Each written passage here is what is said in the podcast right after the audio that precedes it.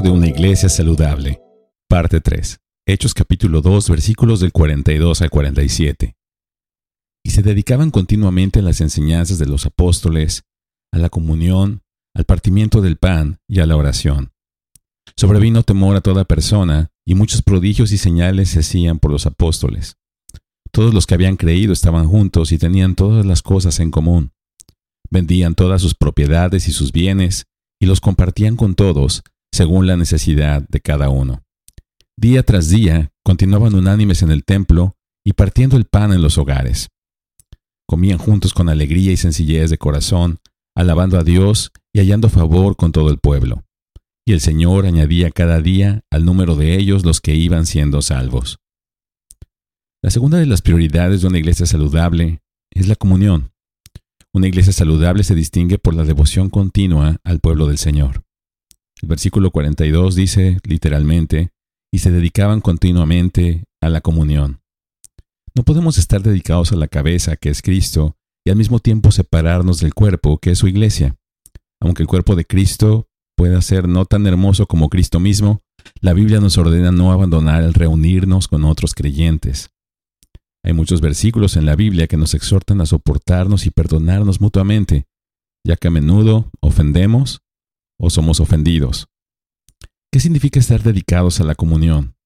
La palabra griega comunión es koinonía, que significa compartir en común. Leemos en el versículo 44 que todos los que habían creído estaban juntos y tenían todas las cosas en común. La frase griega traducida como juntos se repite cuando afirma que el Señor añadía cada día al número de ellos los que iban siendo salvos. En el versículo 47. El versículo 46 enfatiza esta idea de unidad cuando dice que tenían un mismo sentir y compartían sus comidas. Por lo tanto, estar dedicados a la comunión es un compromiso de edificarnos junto con aquellos que se han unido a la familia de Dios al ser salvados. Tengamos en cuenta cuatro aspectos de esta comunión. El primero de ellos, para tener comunión, debemos ser verdaderamente salvos. Los agregados a la comunión eran aquellos a quienes el Señor estaba salvando.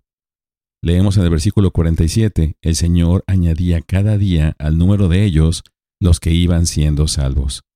Y si regresamos al versículo número 44, leemos, todos los que habían creído estaban juntos.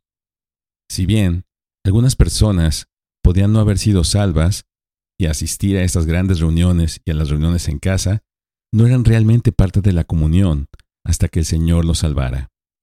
Ser salvado significa ser liberado de la ira y el juicio de Dios que merecemos debido a nuestros pecados.